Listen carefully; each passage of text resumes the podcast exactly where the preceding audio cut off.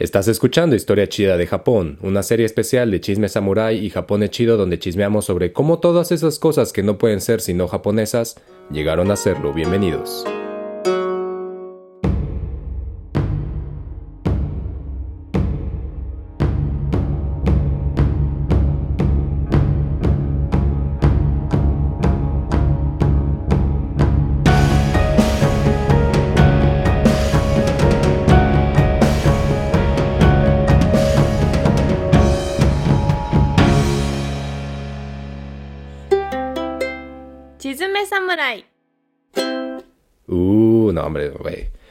Tiempo aquel cuando se comenzaba a utilizar ollas de barro y los mares estaban ahí como que tambaleando, ¿no? Volviendo eh, Japón, en este caso, cada vez más una tierra insular. Ah, qué tiempos, qué tiempos, ¿no? Y este.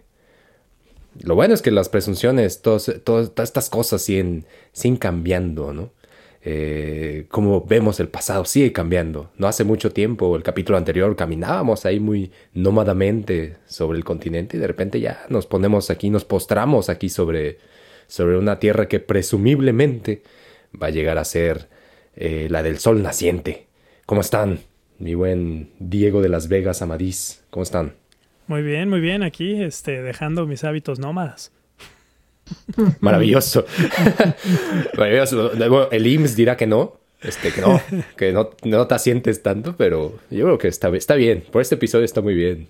¿Tú, Amadís, cómo estás? Pues yo me resisto un poco. Yo quisiera volverme chichimeca y continuar caminando como los Ainu. Pero bueno, este, ahí viene. Pero tengo un correo. pero tengo un correo que revisar. Pero, pero, pero debo checar mis notificaciones y, revisar cuántos, cuántos me gusta obtuve, así que tendré que sentarme un momento aquí. Así que la, la caminata chichimeca debe esperar. Así que la, la búsqueda, la búsqueda por, por las deidades, eh, mañana, la apuntamos para mañana. Bueno, bueno, siempre puedo llevarme mi, mi celular a la caminata chichimeca y hacer un live. estaría bueno, estaría bueno. Que, que, estaría interesante, ¿no? A ver ahí, este. Imagínate que los Ainu, este, ¿qué onda, qué onda banda? Vamos aquí este, en busca del Okami. Este, lo vimos el otro día, entonces vamos a ver si, se aparece. ¿Qué dicen ustedes? Manden sus comentarios, déjenlos ahí abajo. 40 Díganos si quieren que busquemos. Sí, y así los, los corazoncitos volando, ¡fum! por la pantalla.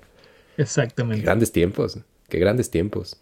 Este, oigan, pues el, capítulo anterior estuvo, estuvo, estuvo bueno, estuvo tremendo. Estuvo, caminamos un rato ahí, visualizamos un poco la tierra continental o esa, o esa especie de masa ahí conjunta que, que, se solía, que se solía transitar. Y de repente estamos justamente frente a la aparición de, de un nuevo comienzo para, para la banda caminadora.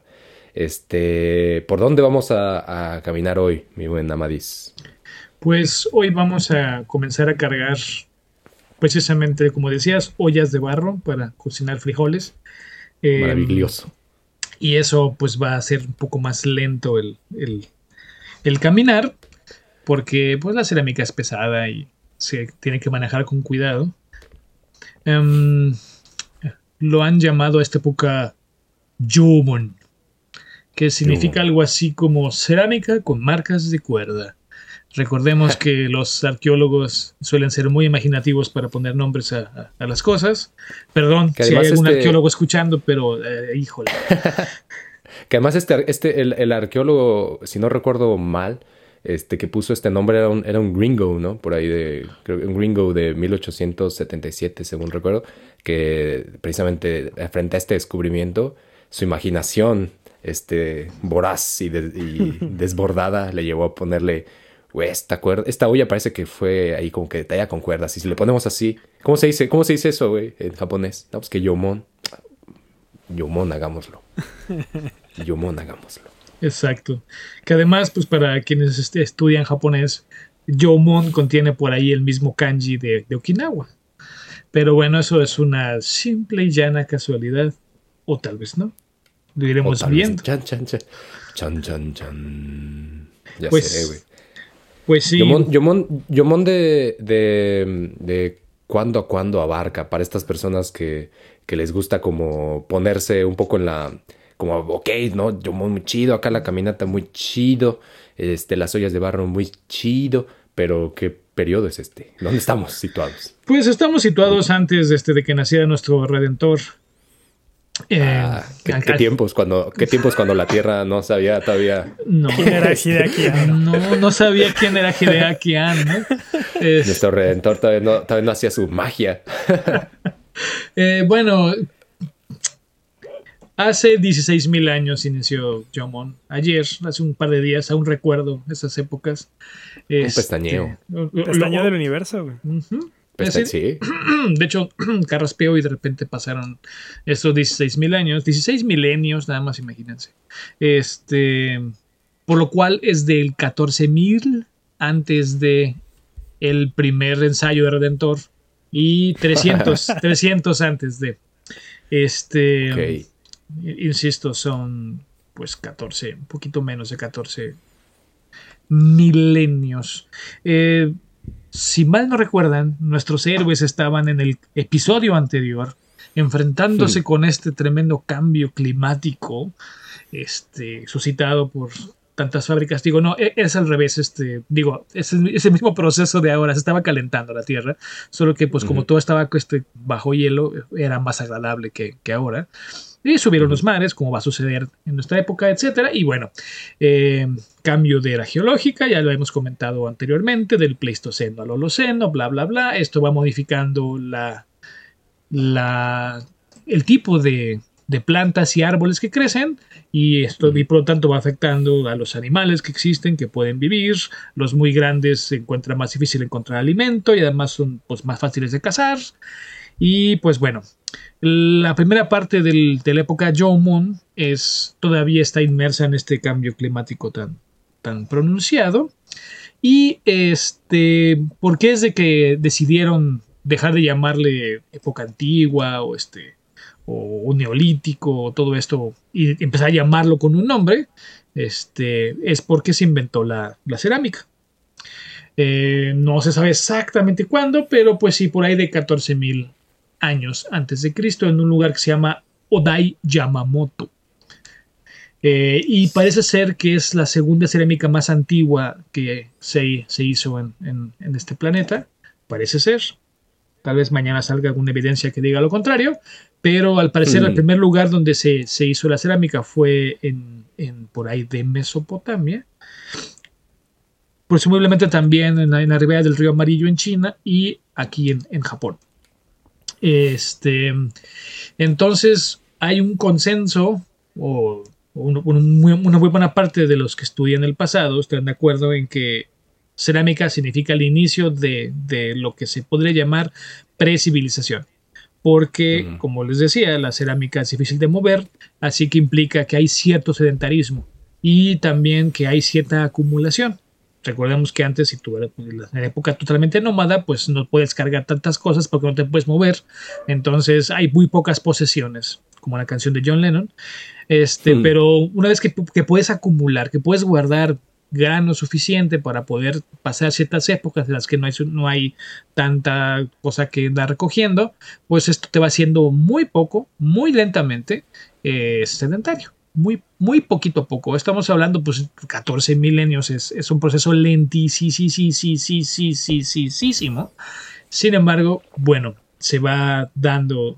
Se va, se va dando definitivamente. Este.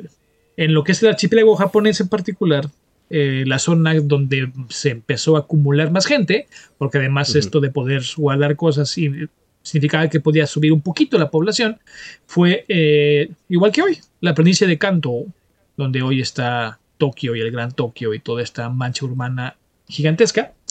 Eh, y pues bueno, recordemos que también esta gente que vivía en aquella época eran chaparritos, algo habíamos mencionado, este, que, que- que- eran genéticamente los mismos que vivían en China del, del- del este y, el, y al sur de Siberia.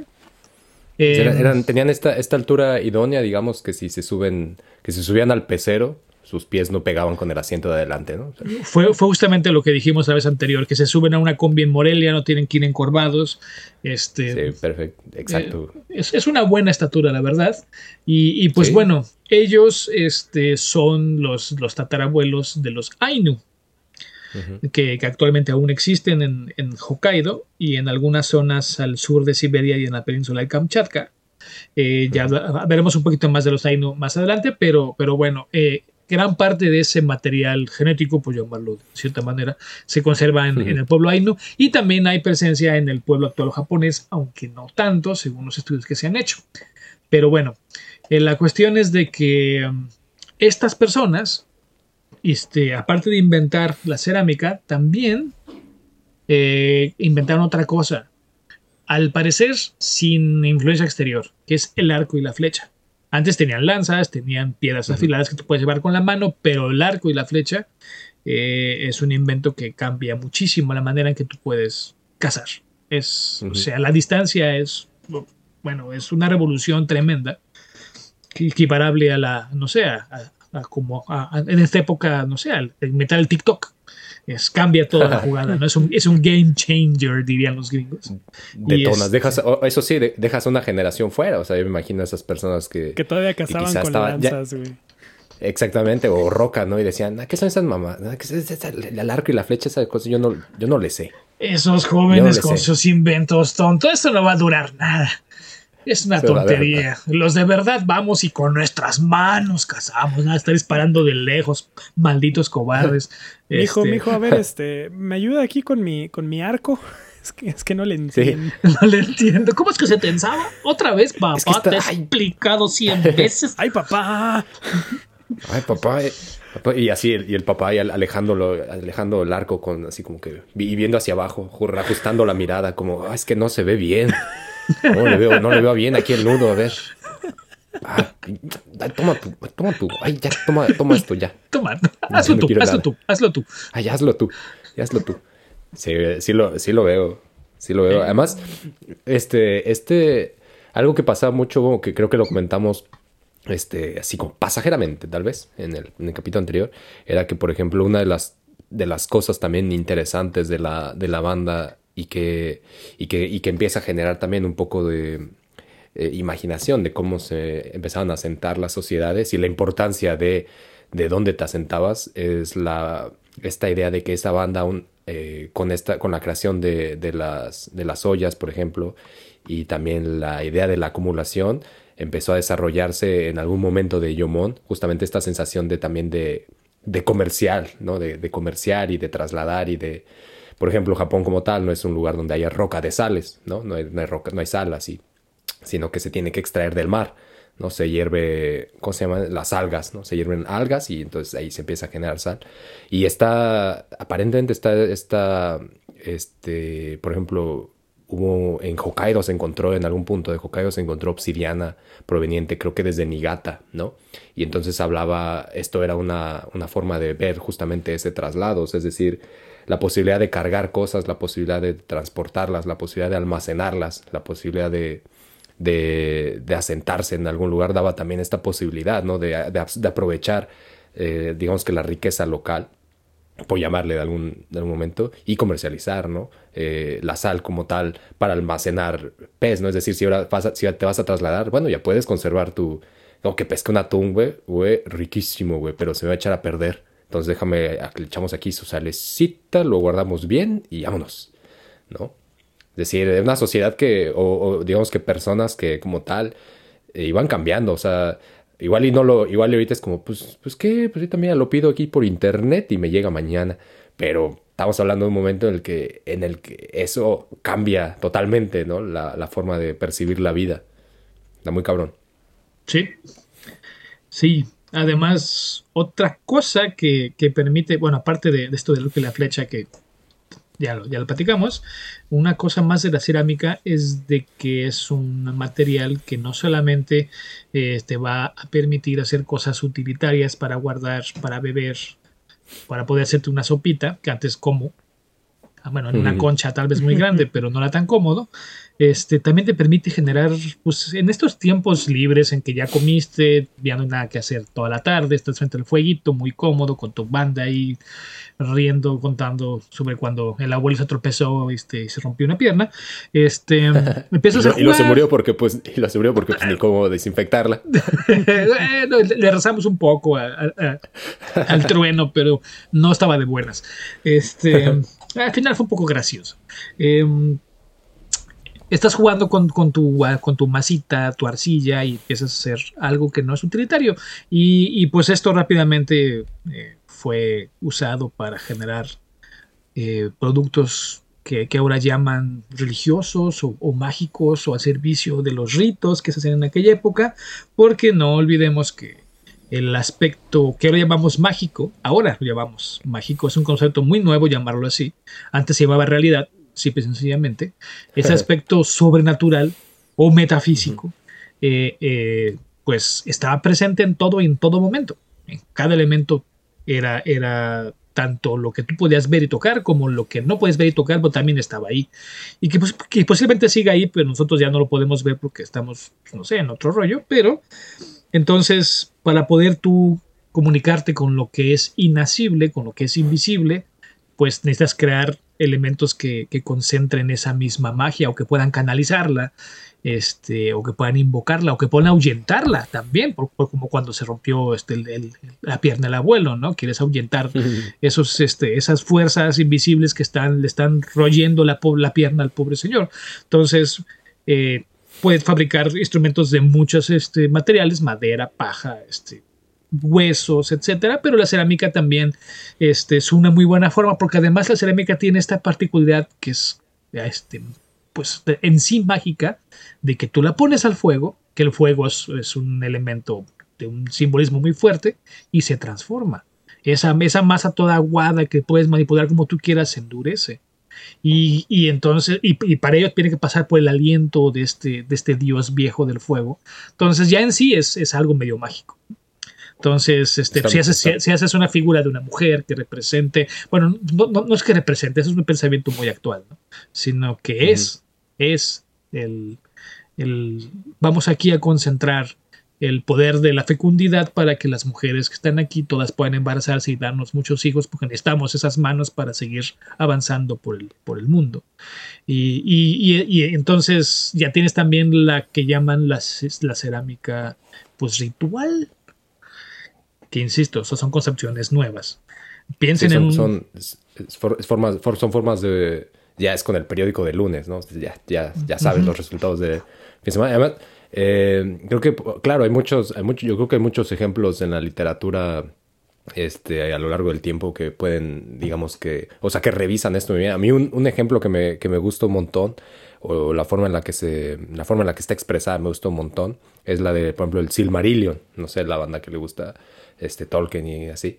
A la gente que no le gusta, pues no, no, pues no le gusta, ¿no? Pero Silmarillion, como tal, me gusta mucho justamente cómo expresa esa parte, o sea, la, la, la posibilidad de escuchar el rugido del mar y cómo, y todo lo que significa el rugido del, del mar para alguien que está, que está en presencia de un mar que no es, que, que, es verdaderamente oscuro, ¿no? Pero que tiene un oscuro que, que brilla y que relampaguea cuando las olas se sacuden y de repente queda exhibida la turquesa del- de la profundidad a la vez de un sonido estrambótico, ¿no? Decir, la forma en la que Silmarillion este, lo, lo desmenuza, a mí me gusta un montón. Es decir, claro, eh, ¿cómo expresas eso, no? O sea, ¿cómo expresas esa comunicación? ¿Cómo expresas que, que, esta, que, que, es- que este fuego, ¿no? Que este fuego que no, es, que no se llama fuego, que este, este artilugio, esta, esta onda cambiante, eh, tiene la capacidad de, de crear, ¿no? De crear y destruir por igual. Este, y eh, siento que está muy cabrón. Ahora, esto me arroja a mí una, una pregunta este, vital, vital, que son de esas cosas que, pues, que entre las amistades se deben de, saber. Da la posibilidad de crear sopa y a mí me tengo esta duda como de, para ustedes, ¿cuál es su sopa? Así como, esta sopita es la sopa de cabecera, es mi, es mi sopa. Es decir, si yo solo puedo elegir una sopa, yo me voy por esta sopa. ¿Cuál es esa sopa? mi querido Diego, ¿cuál es tu sopa? Aparte, lo mejor de, de- de mi sopa es que muy probablemente uno podía encontrar los, los ingredientes este, en, ya en Mesoamérica desde hace muchos años. Entonces no tendría, no tendría ese problema. La sopa, ah, bueno, le llaman de varias formas. Eh, algunos dirían la sopa azteca. Otra, Mm. Otras personas dirían la sopa de tortilla. Eh, Mm. vaya. eh, Otros llaman la sopa de Vips.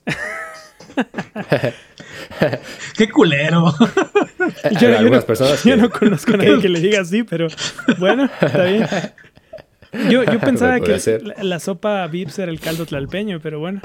Este. Esa, es- esa- esa no es la de. Esa es la de. mm, ¿Cómo se llama? Ah, la competencia que se me olvida el nombre. Por Tox, suerte. El, el Tox, el Tox. Sí. Ah, no. Sí, pero Tal vez. la sopita de tortilla. Del- Ah, qué rico, delicia, delicia. ¿Tú, Amadís? Yo soy súper sopero, entonces me cuesta trabajo decir cuál es mi favorita. Yo creo que el mole de olla podría ser, pero Ah. también el, el- el- el- ramen blanco este de hueso de puerco, el tonkotsu. Hijo de su, de su, de su, de su hueso de, de puerco, es delicioso. Es- Es decir, tú, tú sí eres de esos que se bebe, que se bebe el caldo hasta el final, ¿no? Así como. ah. si, si es un buen pues- ramen, claro.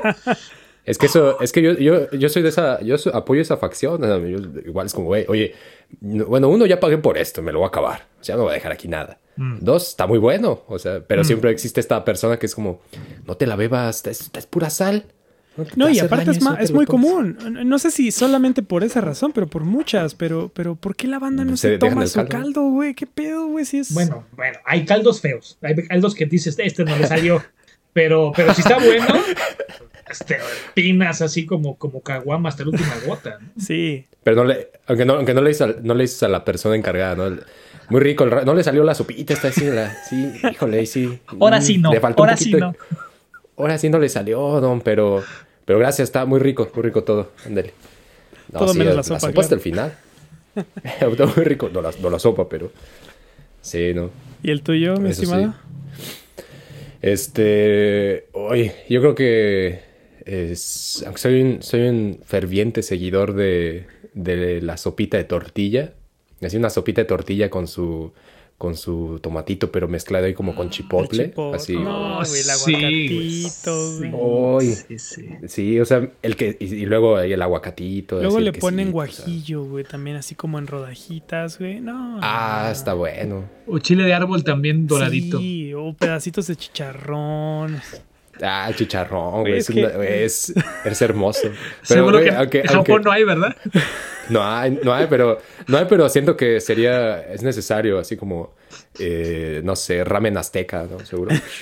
Y ahí, así con su, con todos estos. Aunque, aunque me encanta todo eso, soy también, la verdad es que un seguidor de, de un, la simpleza de un buen caldo de pollo. Mm, O sea, un Ah, caldito claro, de pollo sí. bien, bien hervido, con su tiempecito. Hombre. Su quesito. No, hombre, ya. Sí, y, y luego ya así como que ah, la, la primera así con verdurita y da, da la segunda ronda ya le metemos ahí su arrocito, ¿no? Le aventamos arroz y el caldito y, ¡ay, Dios mío! lujos. qué bueno. Lujos que ya a partir de este periodo. La gente se empezaba a dar, o sea, ya aparte de este, pero, oye, y si le, oye, a ver si, échate un, este, un caldito, pero a ver, ponle, ponle, ponle pollito. No, no, ponle, ponle, ponle, ponle Perezoso venado gigante, gigante. Sí. ponle pollo gigante, a ver qué tal. Ay, qué rico. Sí, ¿no? Oye, a Yo ver, tenía esta tenía vamos. y no, no pegó. Sí, sí, y esa, y esa no se quedó, por ejemplo, esa tradición, esa noble tradición de sopa de libélula, no se quedó. No se quedó. No, sopa Sí. de libélula. Es que también la- la- las alas daban el sabor y como se hicieron más chiquitas, ya, ya no. Ya Tienes no. que cazar como 100 libélulas. ya no. Pero bueno, este, hablando, hablando más según la evidencia de los científicos. Este, Porque, porque obviamente los cien- los- los- la- banda científica escuchando esto está diciendo, estos güeyes no saben, o sea, no O sea, saben, de- no- no no, saben. han visto, No han visto mi no han visto la documentación. Nunca No se han han tomado realmente una sopa de libélula. Estos güeyes saben, no saben. Pero No- bueno, No han visto la evidencia con los ojos. Sí. Bueno, eh, o sea, por ejemplo, a- había unos ciervos enormes. Todo, todo eso Sí. se extinguió en esta época. Había bisontes, había rinocerontes, había caballos, había elefantes. Todo esto, cuello. Cambio climático y arco y flecha. Mm, una combinación ganadora. Entonces, Sí, letal. No, había, pante- había, había panteras, había tigres, había gatos monteses. Todos esos, todos esos felinos grandes, todos ejecutados. Este, obviamente, pues también los perezosos gigantes. Pero bueno, se, se- se- se quedaron animales más pequeños. Este, el jabalí, que sigue existiendo y que luego todavía tumba gente todavía en algunos lados. Este, tejones, Que se, que se come, todavía se come la, la carnita de jabalí ahora Oye, en- es en- deliciosa. sí, es un, un lujazo, lujazo la carnita de jabalí. Bueno, una, anécdota breve de, menos de, de 30 segundos. Un- en, una, en una de estas, en estos lugares de, eh, llamado Tondo, donde se hace esta fogata que por ahí estoy compartiendo mucho y que ya se hablará de eso en otro programa. Este, la, las personas que están ahí están asando carne de jabalí y entonces está, esta, está como esta cosa de que pues cuando te ofrecen es como hay que aceptar, o sea, es como, ándale, cómele, cómele, te dicen, ¿no? Y, ah, sí, gracias, no, gracias, señor, gracias. Pues me tocó que fue, o sea, me, compartieron tres, cuatro piececitas y ahí estaba yo, come y come. Y me dice, ándale, toma, te paso esta. Y me pasó otro trozo de carne jabalí, pero era, era la pura, como la pura grasa, era como una especie de grasa, tendón, músculo. Y, me tardé como media hora en masticar esa madre. Y me, y, me- y me, seguían poniendo. Todavía sigues comiendo lo mismo, tómale, cómele rápido. Y yo, oh mames, pero me dio, me dio esta bola de músculo, tendón, grasa, no puedo digerir. Oh mames, güey, yo creo que, te lo juro, me dolía la cara, me dolía la cara de masticar. Y como esto, esto no va a desaparecer nunca. Fue una, empezó siendo una gran experiencia, terminó siendo el jabalí, me la, la terminó cobrando. ¿Me vas a comer? Órale, cabrón. Órale, cabrón. No, y, y- y te vieron nuevo, dijeron, "Ah, dale la madre esa que nadie se puede comer este güey. Sí, da- da- arrójale eso, arrójale eso. Y yo, ah, gracias. Que no para el perro, no. Esta vez no nos trajimos a los perros. Sí. Oye, ¿no, lo- no lo vamos a utilizar para, encen- para encender más este fuego? Nah, a este güey. Y yo ahí... ah.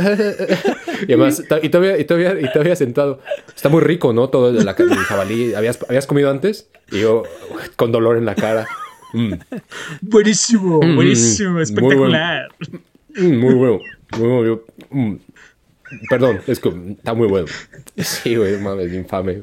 Bueno, pues Infame. pa- este, pa- pa- para poder pertenecer a una, una nueva, un nuevo grupo en, en época Jomon, te ponían a masticar esa cosa y tenías que soportar masticarlo durante, no, no sé, 45 minutos sonriendo. Sí. Con una pierna rota.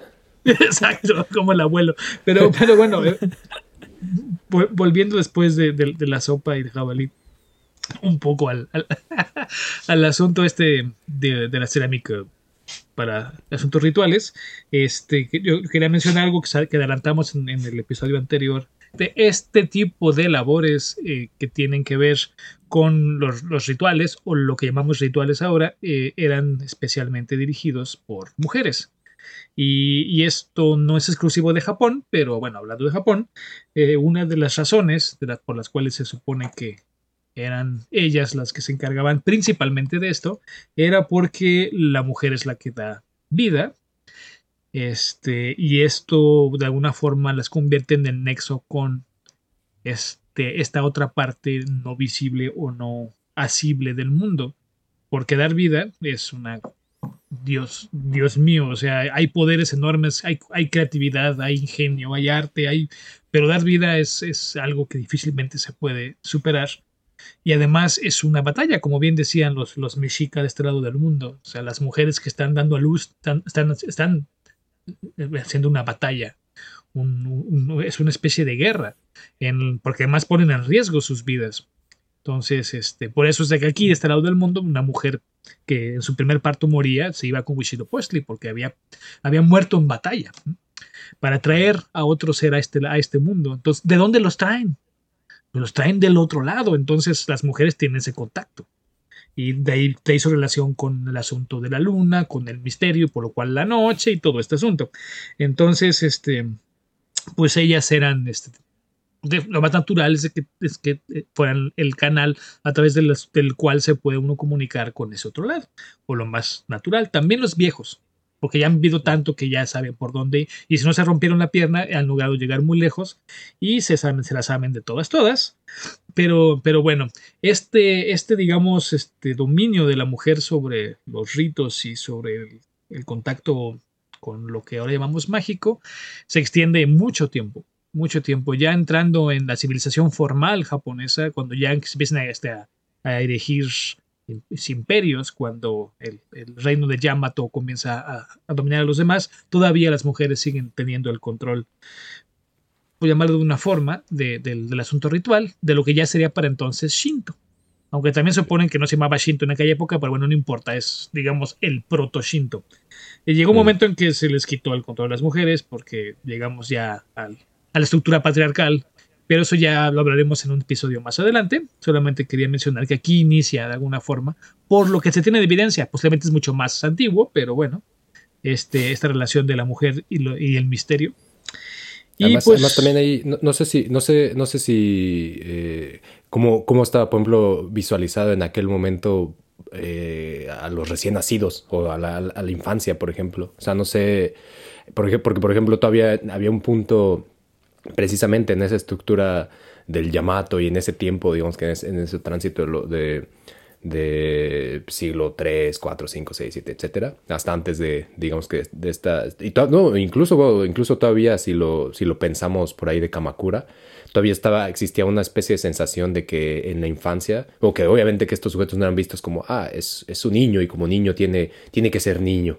No había necesariamente esto, sino que era justamente en ese juego de dónde vino este sujeto, esta criatura tenía, había esta, esta, esta creencia de que no mentía, por ejemplo, o sea, que no podía mentir, de que, lo que, de que todo lo que esa figura infante era tenía una, un dejo de sinceridad absoluta, ¿no? Y de cierta magia. Entonces, también, pero, con, pero no, no visto en el buen sentido o en el mal sentido, es decir, la magia como tal puede ser es, es, engañosa, ¿no? Y se engaña para bien o para mal, o sea, eso está, es muy ambiguo. Simplemente hay ilusión permanente en todo lo que evoca la infancia.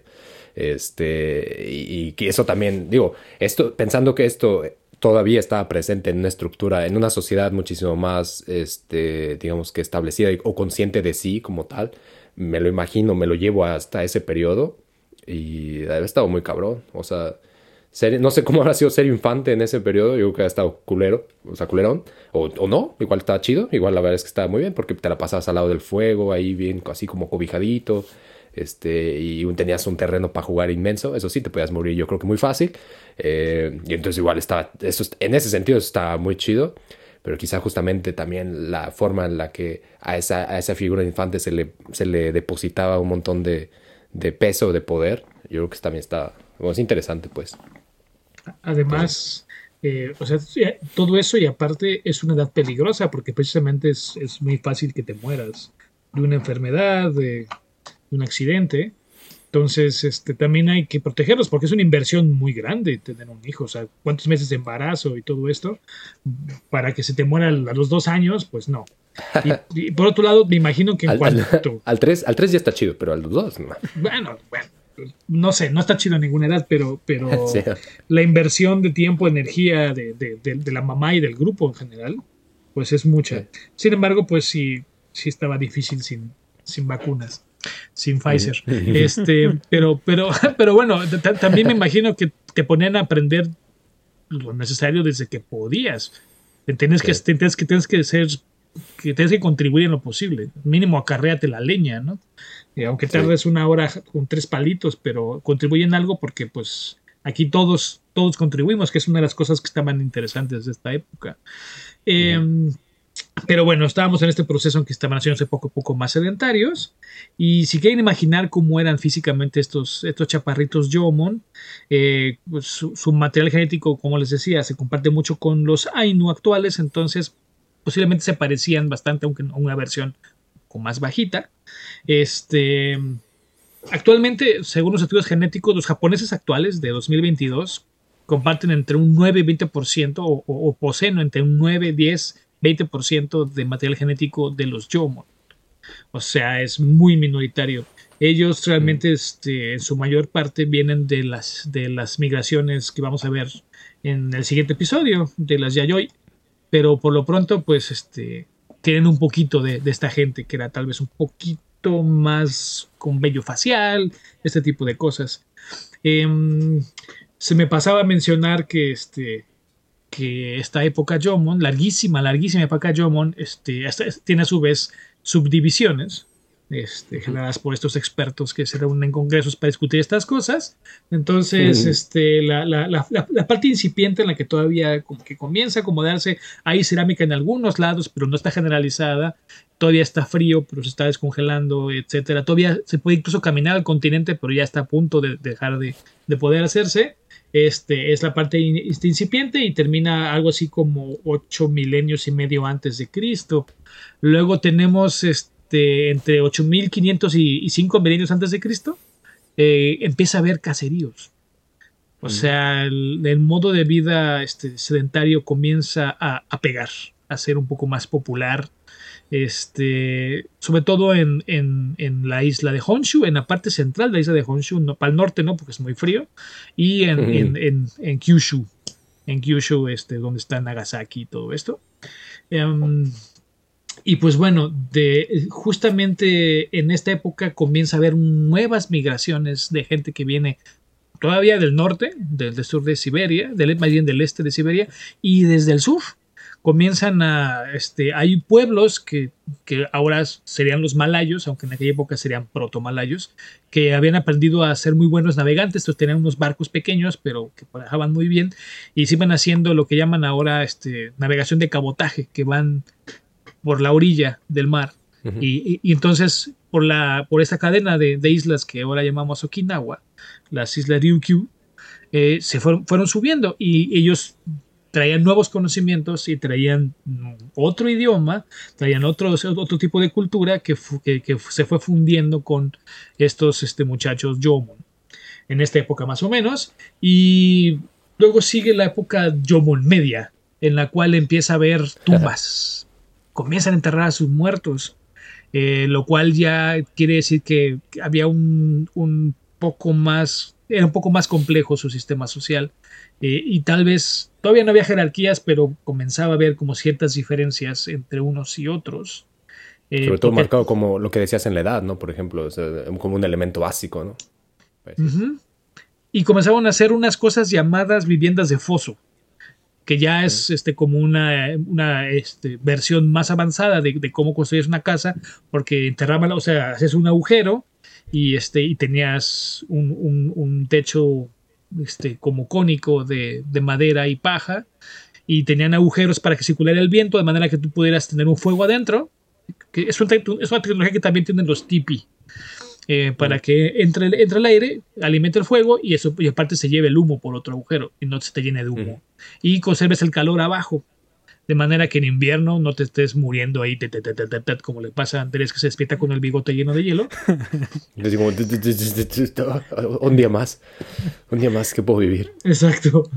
Y bueno, luego viene la, la época tardía en la que hay un pequeño regreso del frío y la población se reduce drásticamente. El, cambio fue muy brusco y pues este, llegó una especie de COVID, supongo, y, mucha gente se murió. Entonces la población cae, caen como moscas.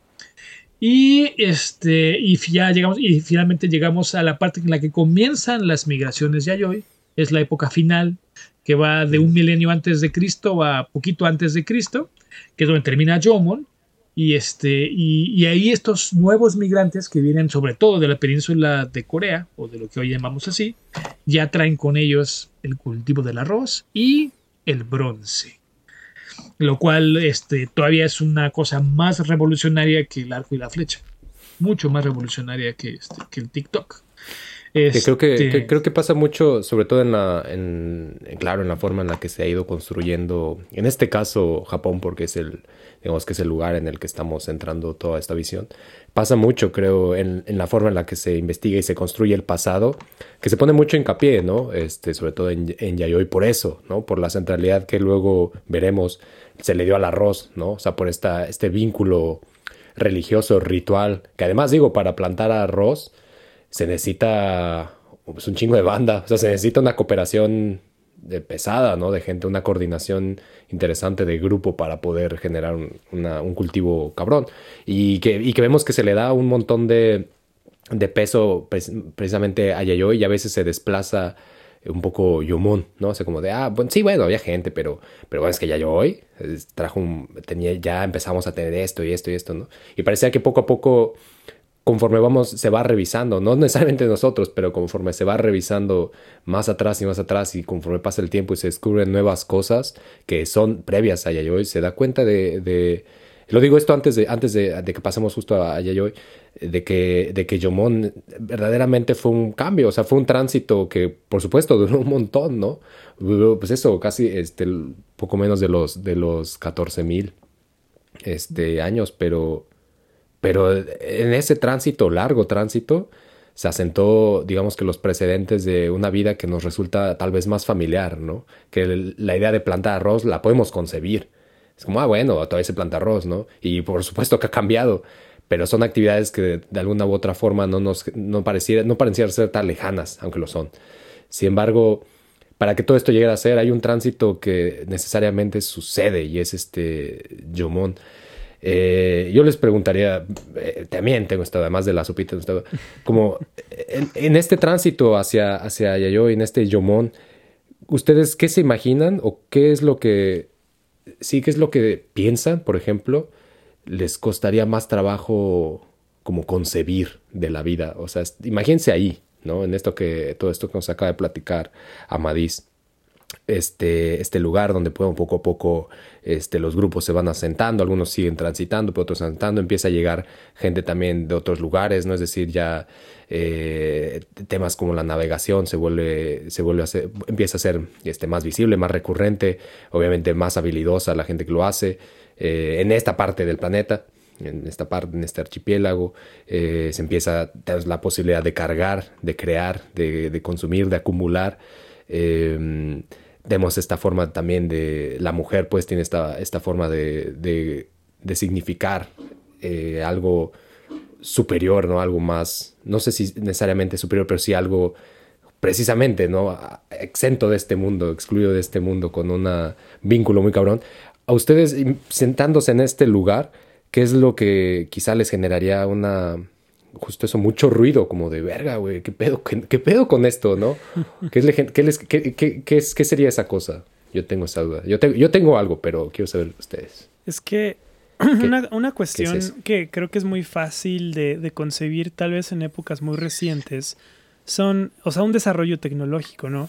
Y em, cualquier eh, tecnología contemporánea, tal vez sí, o sea, no es que te puedo explicar cómo funciona este sistema de, chips y, circuitos, y etcétera, etcétera. Pero bueno, se, crean tecnologías, se desarrollan, bla, bla, bla. Pero simplemente, y no, y no es que sea tan simple, se están combinando elementos que ya están ahí.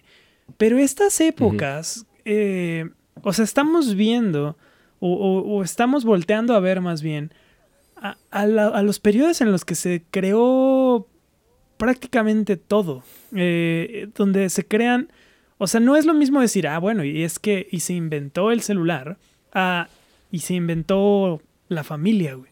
O sea, conceptos que, están así, o sea, y se inventó la religión, güey. Eh, conceptos gigantescos y, complicadísimos que, empiezan a, gestarse y organizarse, o sea, justo.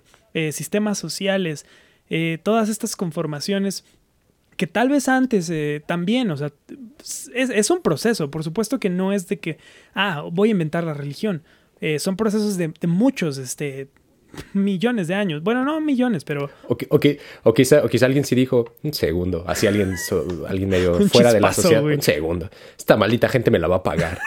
Voy a inventar algo que va a cambiar las cosas. Sí, o sea... Y, eh, la religión. y es eso, o sea, justo creo que son estas épocas en las que se desarrollan... Eh, sí, o sea, las técnicas, o sea, es esto, no vamos a se desarrolla la, agricultura y eso no pasa de un día a otro, o tal vez sí. Este, de repente a alguien se le cayeron sus semillas, etcétera, ¿no? Este, y eso es a mí lo que me, sorprende y me cuesta trabajo intentar eh, vislumbrar. O sea, es este gran periodo en, en donde se crean, eh, se desarrollan, si no, o se sientan las bases de ya todo lo que vendría después, al menos en, estos términos, ¿no? Y, y, el, en particular, tal vez ya hablando de tecnologías, este, pues vaya, es esto, ¿no? También se desarrolla tal vez el... Eh, ya estaba ahí la naturaleza y estaban las cuevas y estaban, eh, estaba el bosque, Pero ahora por primera vez empiezan a desarrollar conceptos también como, como el hogar, la casa, ¿no? Que, que tal vez es una tienda de, de- de- es, una piel ahí este, amarrada, pero que no existía como tal. O sea, fuera de lo que. De lo que ya estaba ahí este, como parte de la naturaleza. No sé si también por estos tiempos empezarían a, también desarrollarse, por ejemplo, las nociones de, de una mascota. O sea, conceptos que hoy en día pues, es, es lo más este, humano del mundo, lo que quieras, lo más convencional. En, en estas épocas hay muchas de estas cosas que incluso ahorita pueden que ni siquiera esté, esté definiendo, pero que para ese entonces era algo que no existía, ¿no? Y algo que podría ser tan cotidiano como, insisto, eso. La noción o el concepto de una mascota. ¿Qué es, qué es eso, no? El concepto de una familia. No lo sé. Es, es, es complicado. Eso es lo que más me, me sorprende, pues. Te, te deja de qué pedo. Sí. Qué loco. ¿Tú, ¿Y tú, tu mamá dice? Fíjate que me hubiera gustado que se hubiera ocurrido antes de, de esta sesión averiguar si, si tenían perros o no. Es probable que sí, pero no podía asegurarlo porque no lo, no lo busqué. No Porque tiene los perros, de- no tiene los pelos del, del- De los del perros. perro, perro, aquí en la del mano. perro en la mano, exacto. Sí, porque la relación de la gente todavía hoy en día, en la gente que vive en, en el, en el mundo rural con los perros es una relación muy importante. Entonces, imagínense antes, cuando te, te avisaban si venía el, el bicho a comerte, ¿no? O sea, los perros tienen un, un papel importantísimo, ¿no? Pero bueno, no sé si había perros en este momento en Japón. Seguramente sí, pero no, no mintamos.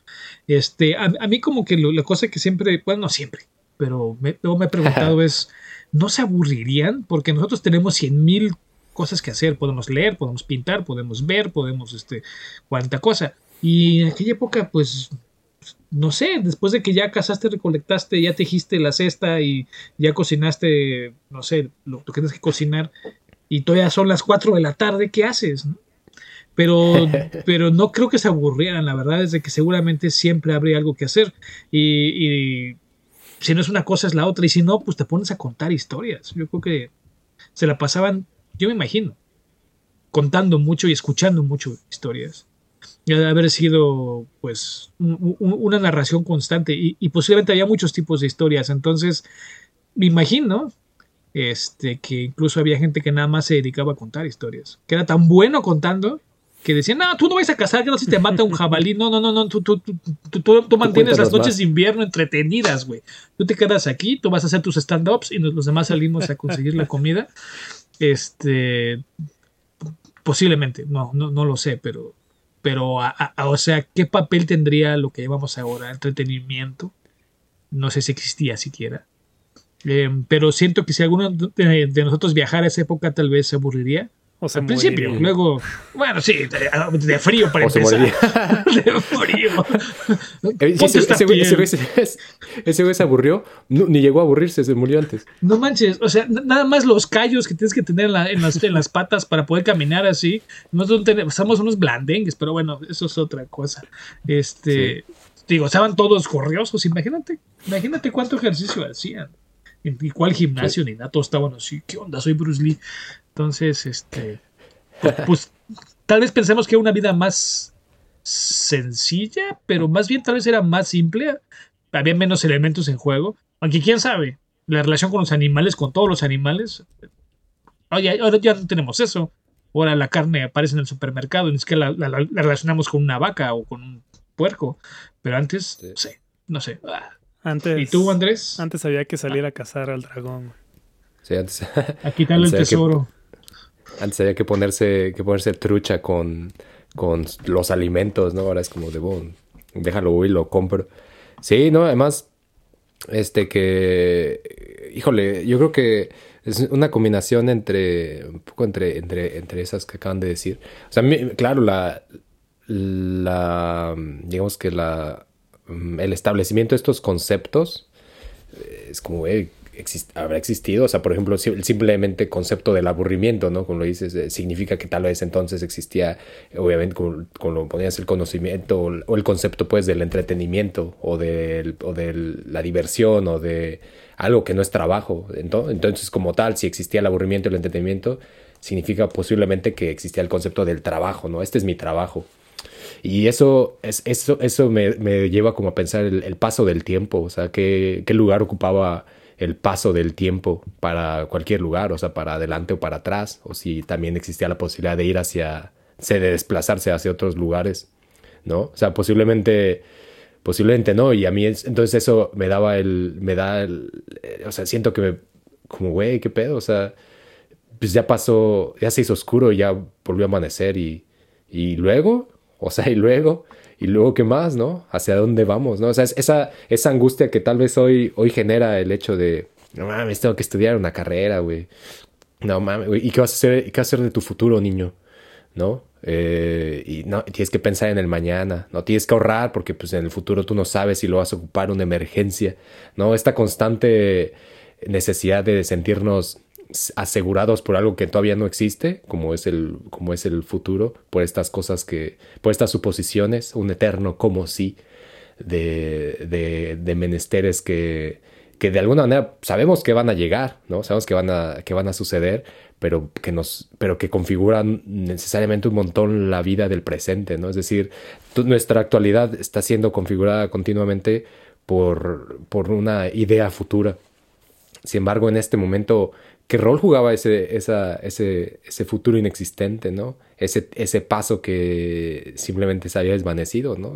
y claro, el, hecho de que se enterraran a las personas también establece algo, ¿no? Establece seguramente una, una relación con ese paso, ¿no? Ya no, ya no simplemente se desvanece en, en, en algún lugar de, de la tierra o, o, en, o, en, algún campo, sino que verdaderamente ahora ahí, ahí queda, ¿no?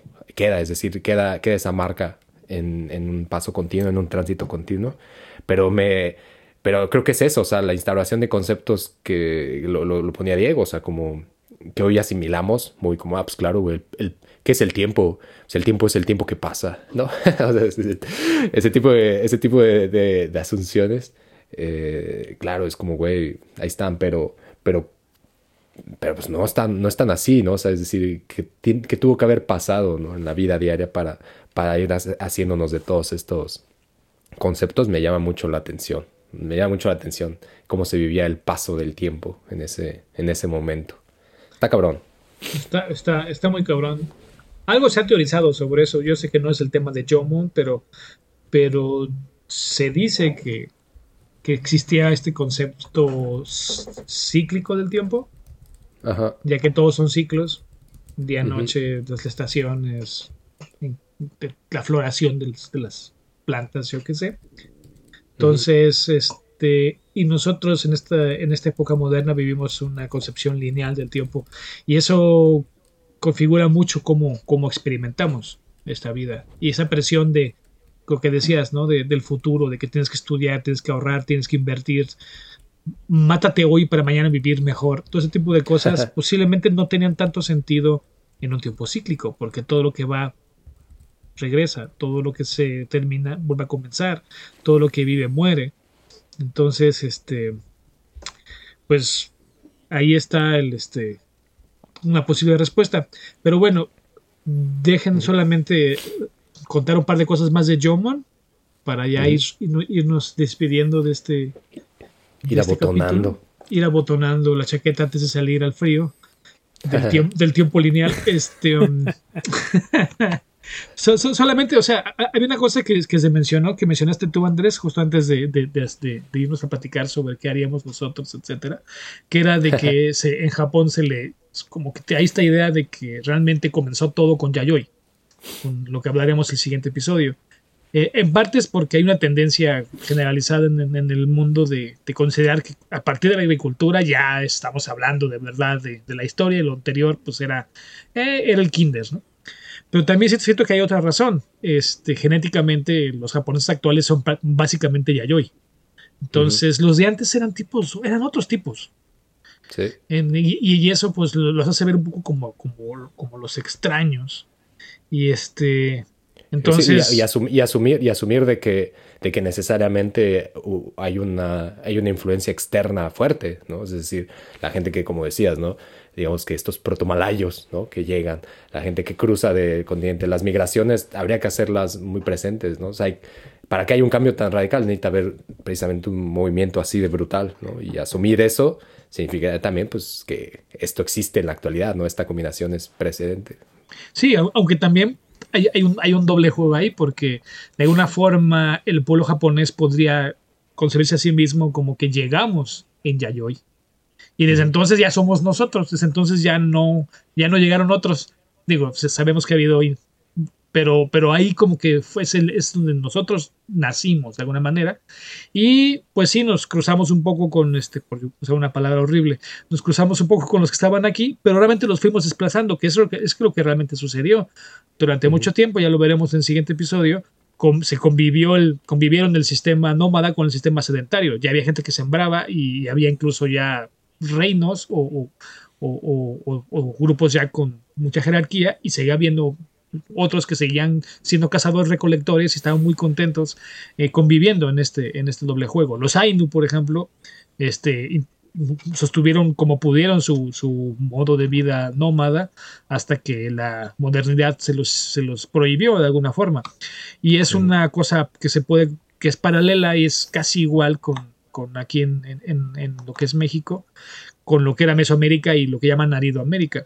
Mesoamérica la gente ya sembraba, este, Olmecas y luego Teotihuacanos, etcétera, y los que van al norte se mantuvieron nómadas hasta principios del siglo pasado. Por eso todavía algunos este, mantienen un poco ese asunto, porque no es que sea inferior el sistema nómada, solamente es otro, es otra manera de, de ser y ya. Entonces, sí, obviamente no permite tal vez tanta acumulación cultural, pero, pero seguramente si probáramos unos años de esa vida, diríamos, híjole, pero está más chida, ¿no? Eres más feliz tal vez. Tal vez estás más sano para empezar, eso sí, definitivamente, pues caminas más, todo el tiempo estás haciendo ejercicio. No estás sentado frente a tu computadora 7, 14 horas diarias. Pero qué rico, o sea, qué rico estar sentado siete horas de ahí con el control, el control todo engrasado por el chicharrón que uno está comiendo mientras juega. Pues sí tiene lo suyito, ¿eh? La verdad es que esto, el, Halo tiene lo suyo, tiene lo suyo. Igual, igual en aquel, en, esa otra forma de vida dirían como, estarían, está sucediendo esta conversación, este, paralelamente mientras tres personas caminan y dice, güey, pero pues no sé, piénsalo, o sea, si te sientas, estás comiendo chicharrón, tragando chicharrón, güey, o sea, pues sí, no estarías tan sano, ¿no? Pero pues tampoco está mal. La eh. mente estaría muy sana. Tiene, lo suyo. El placer tiene lo suyito. Y, solo para cerrar, eh, justo cuando está terminando Jomon, este, tenemos el primer registro histórico escrito de Japón, que es en un libro chino, en el siglo I antes de Cristo, este, y ahí se refieren a Japón como Wa, y la describen como una tierra medio salvaje en la que había unas 100 comunidades tribales relevantes y así era como los, los pequeños salvajes que viven en esas islas que están hacia el este y este, y pues bueno, esa también es la primera prueba que tenemos de que se les veía como, a pesar de que eran muchos grupos que no ni tenían ni la intención de formar una unidad, al ser un grupo de islas, de alguna manera el continente los veía como una unidad, ya desde entonces. Eso se fue, se fue filtrando como la humedad hasta generar la fuerte pues, eh, identidad que tienen ahora de hongos. de, los hongos de la identidad nacional. Estoy seguro que a la identidad nacional no le gustaría esa metáfora. Eh, oh, eh, oye, tranquilo, viejo. tengo una pregunta ahí, este, Amadís, con, con respecto a ese WA. Em, ah. es, es este, digo, me imagino, para hacer el primer registro escrito, probablemente es de estas cosas que parecen este laberintos, ¿no? Este tallados en, en una piedra. O estoy asumiendo y ya, y ya tiene la forma así de, un kanji legible. Sí, porque la escritura china, que obviamente no es igual a la de ahora, pero es, el, digamos, el abuelo de los, de los Shanxi chinos, ya existía desde pues, más o menos medio milenio, un poco más antes de Cristo. ¿Y este Wa es, es acaso el Wa que me estoy imaginando? Creo que sí. Es el WA que se usa a la fecha para. ah, no, no, no, no, no, no, no, no, no, no, es ese WA. No es ese WA, pero me imagino que es como el, bisabuelo de, del WA actual, que es este kanji que tiene el arbolito y la boquita a un lado. Efectivamente. Este, no, este es un kanji más complejo. Este, si quieren lo podemos poner a descripción del video o de, o de, o de el podcast, este es otro. Pero que se pronuncien igual no es casualidad. Habría que hacer una investigación ahí este, etimológica, pero yo creo que sí hay una línea que conduce porque pues sigue siendo el washitsu y este, el washoku y todo eso. Mm, Es Japón, Sí. sigue siendo Japón. Que de hecho, que de hecho eso, eso igual habrá que, que darle ahí su espacio justo a. Porque Tan iba, iba a agarrar justamente por esa, por esa, por esa parte del WA. Este, la en sí empieza a generar eh, un, tránsito, un, un- no un tránsito, sino como una especie de, claro, de construcción, como de, ah, pues claro, somos eso, ¿no? Es decir, un, digamos que una, una construcción superior empieza a asimilarte como tal y es como, pues sí, oye, un momento, pues sí somos eso, ¿eh? Sí, sí somos eso. Y empieza a generarse también esta construcción en torno a ello, pero algo que seguramente desarrollaremos en el siguiente episodio es cómo ese gua, ese gua de, de ese momento se vuelve al- el gua, ¿no? De, de, digamos que del yayoi y ese gua del yayoi empieza a construirse en el gua que hoy, la, que hoy mucha gente en Japón asume como algo que no puede ser sino japonés, ¿no? Es decir, todo lo japonés lleva gua. Así, sí o sí, gua. Y que se hace, y que se asume como armonía, ¿no? O sea, una de las cosas que, es que es la armonía. Y, y, en el siguiente eh, capítulo seguramente habrá eh, un poquillo de eso, ¿no? De cómo, pues eso nunca fue, no, no que nunca haya sido, sino que no necesariamente tenía nada que ver con eso. O sea, que la construcción de gua como armonía o como algo plenamente japonés es reciente, es nuevo, o sea, es, no, no nos tocó verlo por un par de años, pero estábamos de ahí, o sea, casi nos tocó verlo. ¿no? Es decir, es, es así de nuevo, es así de nuevo. ¿no? Pero, pero, pero, es como estaba, hijo, y ahí nos, nos ganaron un poquito y casi lo vimos, pero este, la construcción que se ha hecho es como algo milenario, ¿no? Es como, pues aquí está, o sea, aquí está en estos documentos, ya se hablaba de este gua, ¿no? Entonces, este gua, aquí lo podemos ver.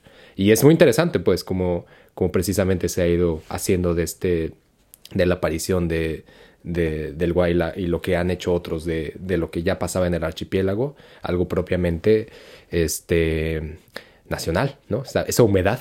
Esa humedad, este, recuerden, no está tan mala metáfora porque los hongos avientan esporas que están todo el tiempo en el aire. Eh, te, Sí. te puedes contagiar o puedes adquirir ese, ese, ese, ese fungi nacionalista en cualquier momento. Pues de hecho sí, pues hasta en el himno, hasta en el himno nacional de Japón ahí aparece la, el uso de, de la piedra y el musgo. O sea, pues, Pues sí. el paso. el- El, el coque. Bueno, este, pues este, me comprometo a buscar lo más posible sobre el WAP para el siguiente capítulo. Ya lo, ya- aunque sí, sea, sí. aunque sea un poquito. Ya, ya lo encontré, ya, ya lo vi. Este. Y, y este, este registro como original, yo, yo no sé cómo la gente lee esos, Sí. esos kanji. Igual y puede ser como cuando eh, haces tu tarea, ¿no? Y escribes ahí con, le llaman patas de Ah, araña. sí. Y igual alguien en otro tiempo dice, yo no entiendo cómo la gente puede leer estas cosas. Bueno, pues es gente que dedica toda su vida nada más a estudiar eso. Es una, es una carrera. ¿no? Sí. Sí está. Estudios Sí del está, gua. sí está. Estudios del gua. Esto es del gua. El guagua. Gua, previo, previo al gua, durante el gua, El, el- el pedal de- el pedal del gua. El pedal gua. Pues bueno. Este. Pues eh, eh, eh, eso, pues que, que nos. Este. ¿Qué nos espera para lo siguiente, para el siguiente capítulo antes de antes del gua? Nos Además de esperan campanas de bronce tum, y espadas de bronce. Nos esperan sellos de oro que si te los mandan desde el lejanísimo continente, entonces tú eres el chidito. Si no, mm, mm, mm, mm, na, hay pantoja.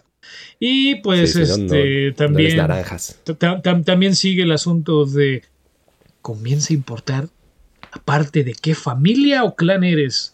Y eso ya no se les quitó nunca. Y también Sí, sí, tendremos el inicio de los, de los festivales que lo llaman Matsuri. Y tenemos el inicio del, del Shinto que luego dio este pie a, a- a Totoro y a Kimetsu no Yaiba y todo esto. Y tendremos a la primera, em, pues tal vez no emperatriz, pero la primera gran lideresa que se Mm. llama Himiko. La gran Sácate. reina chamaca, chamana. Chamaca iba a decir, chamana. Cha- Sácate las Hijo, se ve- se Oye, más bien, por ahí. ¿no? Se ve además una exploración por ahí a Corea. Que, uy, que mucho se aseguró. Que para mucha gente es como, oye, pues si Corea, algún, algún día conquistamos Corea, pues oye, si nos perteneció hace mucho tiempo, ¿por qué no nos va a pertenecer este más de mil años más tarde? Pues oye, ¿no? Esta, esta continua, ya se empieza ahí a, a hacer alboroto, alboroto acá así muy, interesante. Empieza- muy- Empieza a chiflar la olla de presión. empieza a chiflar. Sí, los frijoles ya se, ya, ya, ya, ya, ahí van, ahí van. A huevo. Este, pues, oigan, pues qué loco, qué chido Yomón. No sé si Yomón, no sé si la hubiera librado en Yomón, pero, pero Yomón está chido. Yomón es chido. Este, pues muchas gracias por ah, haber escuchado hasta acá este episodio, de haber llevado este tránsito y haber cocinado una sopita casculenta. Y comenten en su comentario cuál es su sopita idónea o qué cosa les hubiera generado este conflicto en Yomón, como, güey, no puedo entender esto. Em, y también recuerde que además de hacer esas actividades, puede entrar a nuestra página de Patreon y hacerse Patreon en www.patreon.com diagonal japonés chido. Ahí usted puede aportar. eh, hay distintas opciones y, y dependiendo lo que usted aporte, pues puede recibir pues que su material exclusivo ahí en YouTube, que si su eh, entrada al chisme sin cuestión en Instagram, donde hablamos sin cuestión sobre manga, eh, cine y películas, o puede acceder a este grupo de WhatsApp, donde usted pueda eh, ahí alargar el chisme, llevarlo a la sobremesa virtual de, WhatsApp y sigue el cotorreo ahí con, con, con más banda, con nosotros y más banda. Este, en fin, échele ahí un ojo. ¿Y dónde podemos encontrarlos, además de en sus respectivos hogares, eh, Diego de Las Vegas? No en Las Vegas, definitivamente. No, Las No por no ahora. vaya, no vaya hasta allá. ya veremos. No por ahora. Ya veremos después. Este, ya saben, en- en- por ahí, en varios lugares, Diego de la Vega. Eh, normalmente aparezco por ahí en, en las historias de del mítico Andrés. Aparece, Buen lugar para aparece, encontrarme. este, en- buen lugar, aunque no vaya, si se mete a YouTube y pone Las Vegas, no se vaya con la finta, es Diego, del- no, no, porque hay un Diego de la Vega, ¿no? Que, que- que no tiene foto Eh, y que tiene ahí personas suscritas a su tal- canal. Bueno, lo vi el otro Tal día. vez, no lo sé. Lo vi el otro día, lo vi el otro día porque te estaba buscando y dije, órale, güey, ya quitó su foto, qué pedo. Pero entré y no, no había, no había nada de lo que el canal de Diego de las Vegas, Diego de la Vega guarda. Este, entonces no se confunda. No se confunda. Hay un Diego original. A huevo. Este, y a ti, Amadís. Eh, a mí pueden encontrarme como Hansi con X, X-A-N-S-I, en Instagram y en el, y en el viejo Facebook, que ya casi no lo uso, pero también me pueden encontrar ahí. Y si no, pues en, en tránsito, esperando que se termine la maldita cuarentena japonesa. También, ahí, también ahí, ahí, lo, ahí lo puede encontrar, ahí mismo, en, En ese en ese tránsito. tránsito. Tránsito, búsquelo bien. Este, ah, ahí sígalos a los dos porque además eh, hacen cosas muy interesantes, de- además de echar el chisme, eh, que es algo que, que se da casi por, casi por naturalidad. Em, hacen cosas muy chidas, entonces échele el ojo a mítico Diego de Las Vegas, Diego de la Vega, y al buen Amadís Ross, también mítico entre míticos. Eh, me pueden encontrar en Instagram como solo-andoreso. Ahí podemos ir echando la, la chisma. Recuerda que pues, dejar ahí su comentario en el videito. Puede hacernos, puedo- a mí me puede preguntar lo que sea. No, no puedo hablar por los demás, no puedo hablar por Diego y Amadís, pero váyales y escríbales también en donde sea que se los encuentre, si es en el tránsito o en sus redes. Eh, y pues comparta ahí la chisma, llévela a todos lugares, ponga, ponga la discusión. En lugar de, ¿cómo te fue hoy en la escuela? Pues, ¿qué pedo con Yomón? Vamos a hablar claros. Llévelo a la mesa y pues nada, siga disfrutando de, la chisma. Esto fue Historia Chida de Japón, una serie especial de Chisme Samurai y Japón es Chido, donde chismeamos sobre cómo todas esas cosas que no pueden ser sino japonesas llegaron a serlo. Bienvenidos. Ah, adiós.